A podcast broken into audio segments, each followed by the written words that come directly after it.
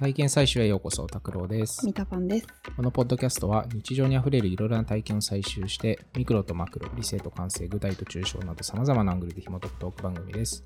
デザインファームタクトのメンバーがお届けしています。概要欄にお便りボックスを設置していますので、体験してほしいことやご意見ご感想をどしどしください。ということで今回ははい。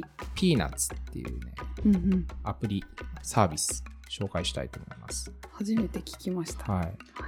ピーナッツはですね、自分みたいなママ友探しをできるアプリ。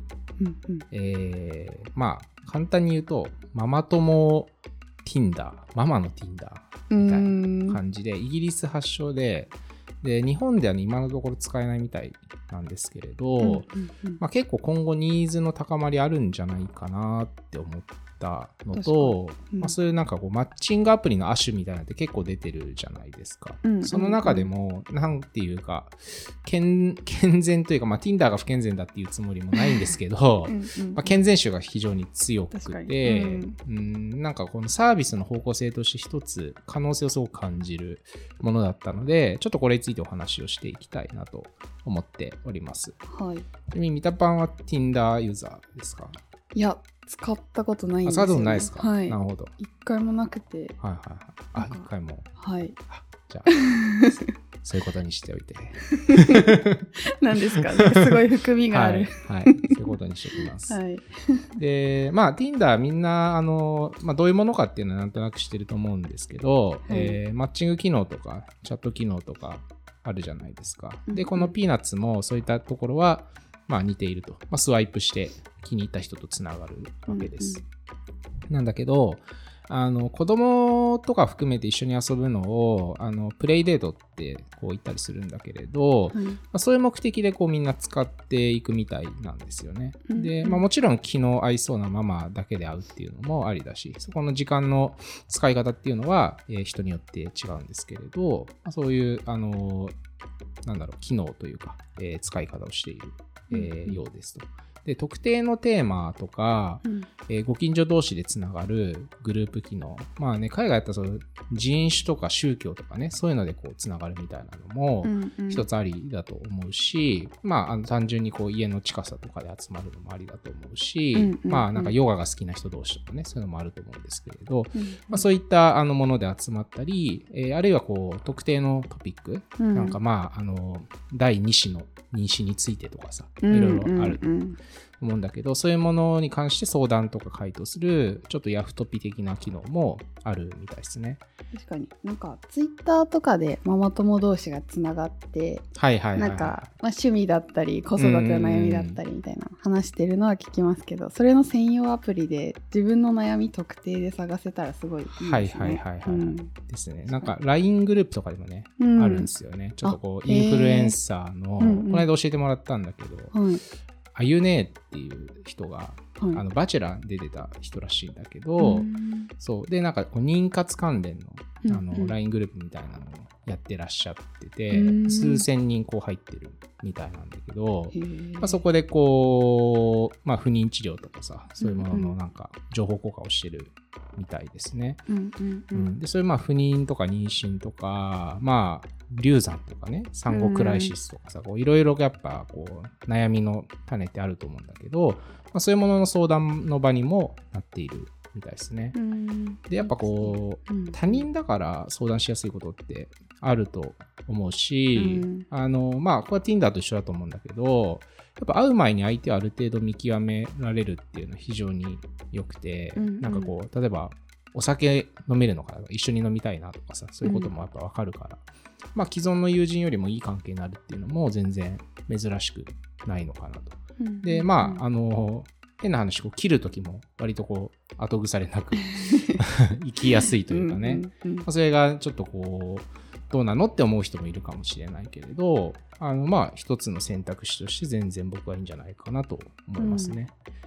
で、あの、サウスバイの会の時もちょっと話したんだけど、はいアメリカでは今、あの女性の更年期障害って非常に大きいテーマになってて、まあ、それについてもオープンに話していこうよという動きがありますと。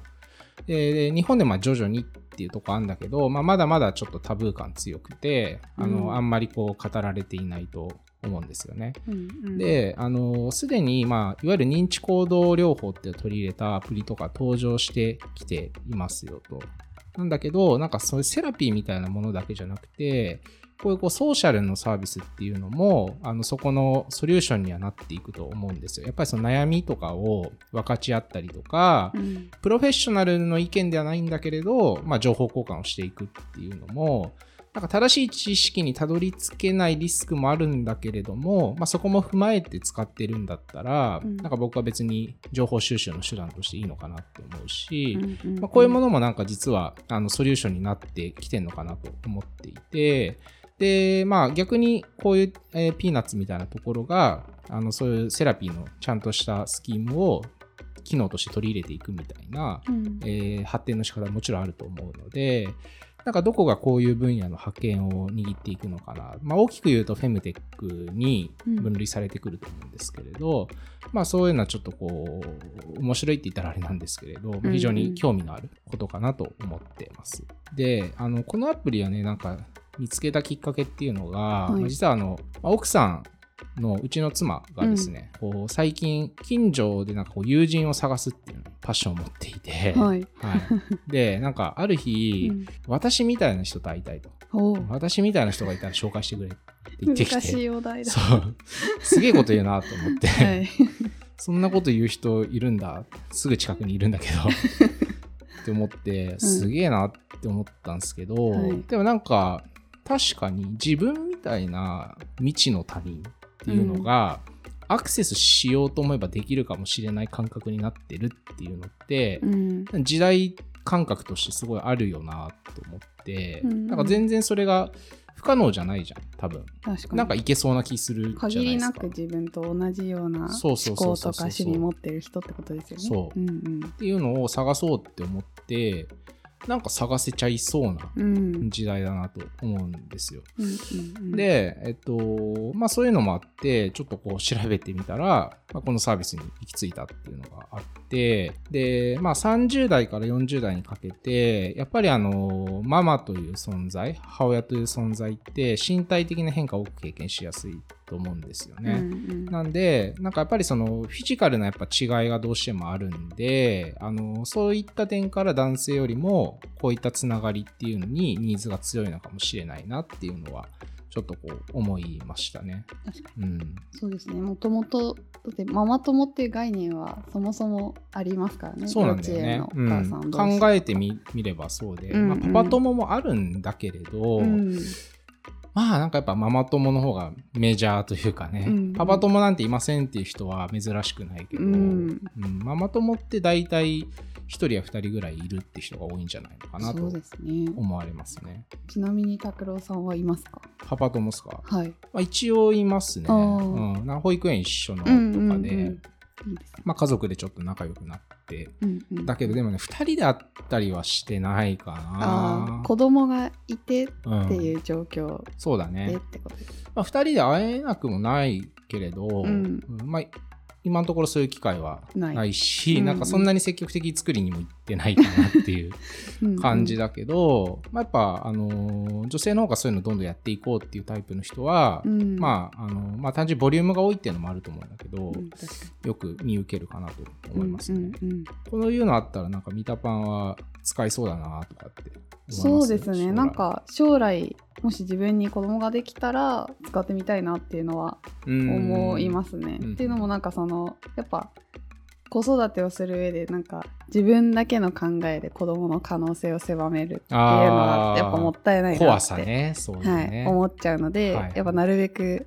多くの情報を。はいはい、しかもなんか今現在の情報が知りたいじゃないですか。うん昔の子育てというよりは。確かに確かに。その意味では使ってみたいなって思いました、ああ、なるほどね、うん。ちょっとヒントだったり、はい。自分との違いとか、自分の知らないことをうん。身近な例を見ながら知りたいというか、あそうですね。うん。そう。なんか似てるよりもそっちの方が大きいかもしれないです。確かにね。うんあでもそれはその通りですね。多分あの保育園とかでなんか他の家の子とか見てて、うんうん。何感じるかってやっぱ自分の子と比べてどうかっていうのを見て、それがまあ時に不安になったり時に安心になったりとかするんで、発育状況とかをこう見て。うんそう。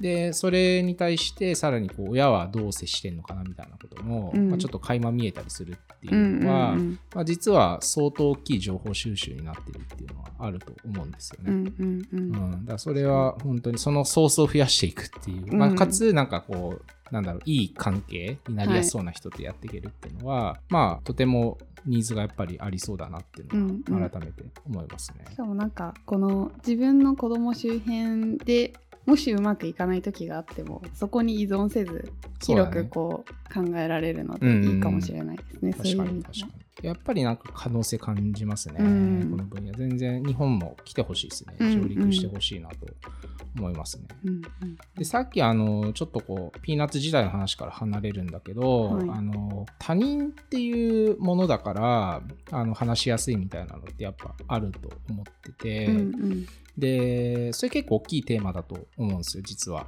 でマッチングアプリって、うんまあ、Tinder 代表されるマッチングアプリっていうのは他人を自分ごと化するサービスだと思うんですよ。うんで、Tinder Japan の最新のキャンペーン渋谷とかで結構はい、9月ぐらいから見ました。うんうんあれ、どう、どう思いました？あの、愛は他人とっていうキャッチコピーバンって。あ出ててーなんかそれ最初にパッと見た時うに、ん。愛は他人とどういうことだろうあって考えさせられた。はい、考えさせました、はいはいはいはい結構、どういうことってね。うん、あまりにも短いはい5文字、うん丸。なんかパッと入ってきてなかったけどなんかこう噛み締めていくうちに なん、かその自分っていう枠じゃなくて、うん。その他の人との関わりの中で、はいはいこうはい自分の喜びだったりとか、はいはい悲しみだったりとかそういう人生を豊かにするうん。経験が得られてるんだなっていうことを伝えたかったコピーだったんだなみたいなのは後から分かりましたね。ね。。うん。共感できた、その考え方。に。あそうですね。それはすごい共感しました。ね。うん本質的だなと。結構あのツイッターとかでも調べたんですけど、うん。なんかあの広告のまあちょっとこうコピーうん。本文のボディコピーとかも含めてうん。写真撮って、これ本当にその通りだみたいに共感したり称賛してる投稿っていうのは結構多くて、逆にあんまネガなコメントは、まあ、広告出稿しすぎてなんかバナうざいとかなんかそういうのは見たけどうん。基本的にねあの称賛してる人が多いなっていう印象がありました。うんうん、であの、まあ、要は今三田パンが言ってくれた通りであの他人っていうものについてのなんか意味を捉え直している、うん。あの広告だと思うんですよ。うんでビジュアルとしてもなんか愛は他人とって見たらさ普通愛のとこにさ、あのうん Tinder からのピンク置くうんじゃん、けど、うん。他人が赤いんだよね。他人のところにそのなんていうかそのヒューマニティというかねその人間性とか、こう体温みたいなところをうん。なんか持っていっているっていう意図が垣間見えるうん。ビジュアルになっていて、でそういう自分っていう枠にはまってると何も変化しないし辛いよねみたいな風になっていっちゃうんだけど、うん。なんか自分の頃が貸してくれるのって、まあ、まだ見ぬ他人だったりとかあのちょっと距離のある人だったりするよねっていうことを言ってるし、まあ、実はあのすごく仲のいい例えばカップルとかでも、うん。でもそれは他人、うん。まあ人類っていうのは自分か他人でできているっていうふうに捉えることができるじゃん、それでそうですね。ミーシーになるじゃないですか、はいそうそういうのを言っていて他人って言葉ってちょっと冷たいそうですね。うん。し突き放したようにこう見える。多分そこに違和感が最初あったそうだよ。ねそうだよね、ん。そこの意味を変えようっていう、うん。めちゃくちゃ意欲的な僕はメッセージだと思っていて、すごいいいなって思ったんですよ。僕もともとあの思想というか、はい。まあ、自分以外他人って当たり前じゃないですか、うんうん。そういう意味では家族も他人じゃ他人。うん、ででそれをなんかあんまり冷たい意味で言ってるわけじゃなくって、うん。なんかこう自分例えば子供だからって別に自分の分身とかではないし、うん。自分の所有物じゃなくって他人であって、うん。まあ、自分と等価の存在で、うんうん。別個の等価な存在としているっていう意味で、まあ、他人かなって思ってうんんるだけど、うんうんまあ、一種のリスペクトにもそれはなると思うんですよね。うんでそういうことも含めてのあの他人っていうのをポジティブに捉え直そうということをしていてすごくいいあのメッセージだと思ってます。うんうんでこれ小島玲子さんってねあのアースミュージックエコロジーの明日何着ていくとかを書いたうん往年の、えー年齢調べたんだけど失礼だけどあの、うんもう60代後半らしいんですよ。へえすごい。でやっぱりねこう普遍のメッセージの発見っていうのは年代を問わず響くんだなっていうのをうん。証明してくれていて、なんかそこの凄まじさというかね、うんうん。そういうのも感じていややっぱいいコピーライターはなんか学ぶことが多いなっていうのをちょっとね改めて。すごいな、すごいよね。はい。っていうのをちょっと感じまして、だそうやってこう話もそのマッチングっていうものの本質が、まあ、他人をこう自分ごと化する他人を一気に自分にこう近づけていくっていうことなんだとすると、うんうん。自分の好みとか考え方みたいな価値観っていうのをちゃんとこう認識できている人って、まあこれからこう可処分時間がどんどん未来に向けて増えていくって言われてるんだけど、うんうんなんかそこに向けてどんどんこう愉快で幸せになっていくんじゃないのかなって思ったんですよね。うん。そういうものをちゃんと自分で認識できてると自分がどういう人と会うかっていうことも、うん。未知の他人に対してもあのある程度狙いを定めることができる導。くことができそうますね。そうそうそう、ん。それってすごい多分楽しいことだと思うんですよ。そうでただ一方であのちょっとこう価値観が均質化していくみたいな,、うん。なんかそういうことも起きるかもしれなくって、うんうんなんかあのめちゃくちゃ尖ってるというか変わり者みたいな存在がなんか良くも悪くも減っていくのかもしれないなと思っててそれは、うんいいことか悪いことかちょっと分かんないけどね。はい、それってそのなんかマッチングしていろんな価値観を共有して相手のなんかいいところとかこうとうん。考えを取り入れるから均質化していくみたいなそうそういうことですか？っていうより、うなんていうのかな。なんか例えると田舎町でうん。インターネットもない時代に、はい。あの育った少年がいるとするじゃないですか。うんうん。で隣の家の2階に住んでるあのお兄ちゃんになんかこうロックを教えてもらって、うん。ギターを教えてもらって、うんうん。でなんかそれだけがかっこいいって思い込んで他の情報にはあんまり触れず、うん。クラスメートにもそんなの好きなやつは全然いないっていう中で、うん。なんかこうある種こう鬱屈した なんかこう自分だけこれ好きなんだけど誰もそれを分かってくれない。でうん。も俺はこれを貫くんだみたいな、うん。なんかそういう世界観で生きていく人っていうのが いなくなって。でそれが幸せかどうか僕はちょっと分かんないんだけど、でもなんかそこに完全にフォーカスしきってちょっとこう閉ざされたなんか自分みたいな中で育まれていくものって特にその創造性というものをうん。必要とする分野においては一定あってもいいんじゃないのかなって思うんですよ。まあ、そうしたら絶滅するとは思わないんだけど、はい。なんかちょっとあの割と簡単にうん。あーなんかロックかっこいいなって思った瞬間に、うん。そのロックが好きな人たちとパッとつながって、うん。イエイってなれちゃうっていうことが必ずしもいいのかなみたいな、まあちょっとひねくれた捉え方かもしれないんだけど。確かに。はい、なんか思いませんか？そう。なんかちょっとわかる気がします、うん。ただなんか一方でそういう人たちそういう気質のある人たちがじゃあそれを共有するために,、うんうんうん、に共有するっていう楽しみ方を選択するのかって言われるとそうね。そうとも限らないかもなとも思いました。だからそこを自分で選べてればいいのかうんもしれないね。うん、そうですね。うん。けどなんか選ぼうと思えば選べちゃうっていう、うん。なんかこう予測が立ってる状況、うんうん、でなんかどうなのかなみたいななんか情報が少ないからこそ考えられることとか幸せなことってやっぱある気もしていて、なんかそんなこととちょっとこう これからの時代は向き合っていく人たちうもん。出てくるのか、そもそもそんな問題全く認知しないでハッピーにやっていくのかうん。わからないですけどね、うん。っていうのをちょっと思いましたね。あとなんかこれはなんか DNA の南波さんの有名なスピーチで、はい。なんかこう自分でも他人でもなくことに集中しようみたいなことを言ってる話があって、僕すごい好きな話ではあるんですけれど、うんうんでもこう人とつながってでこう人と比べてっていうことをやってるとなんか自分のネガになんかこう意識が向いちゃいやすいとかって起きる気がするんですよね。うんうんうん。ってなるとなんか幸福度が下がっちゃうみたいなこともありえんのかなみたいな、うん。うん、なんかそんなこともちょっとこう想像したりとかは、まあ、しましたね。確かうん。になんか人は人自分は自分みたいな考え方がベースにないとそう。なかなか難しい考え方なのかもしれない。あるいはなんかもう本当にそういううん。隔てるっていう感覚自体がそもそもほぼないみたいなこう新しい時代。なんかまさに人類みんな一つじゃないけれど、うんうん。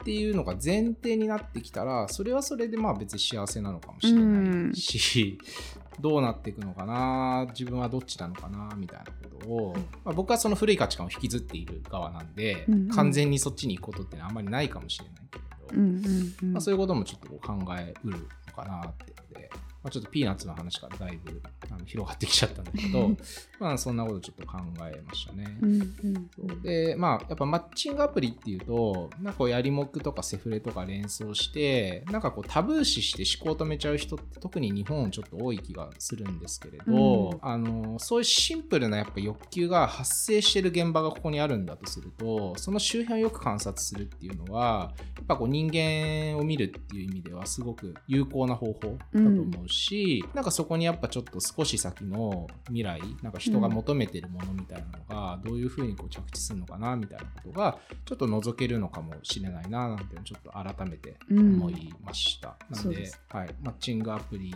もいいんじゃないかっていうことを言ってるわけじゃないんですけれど、はい、マッチングアプリについて考えるのもなんかね、うんうん。やったらいいんじゃないかなって思いました。ということで、はい、じゃあ今日はこんなところで次回もお楽しみに。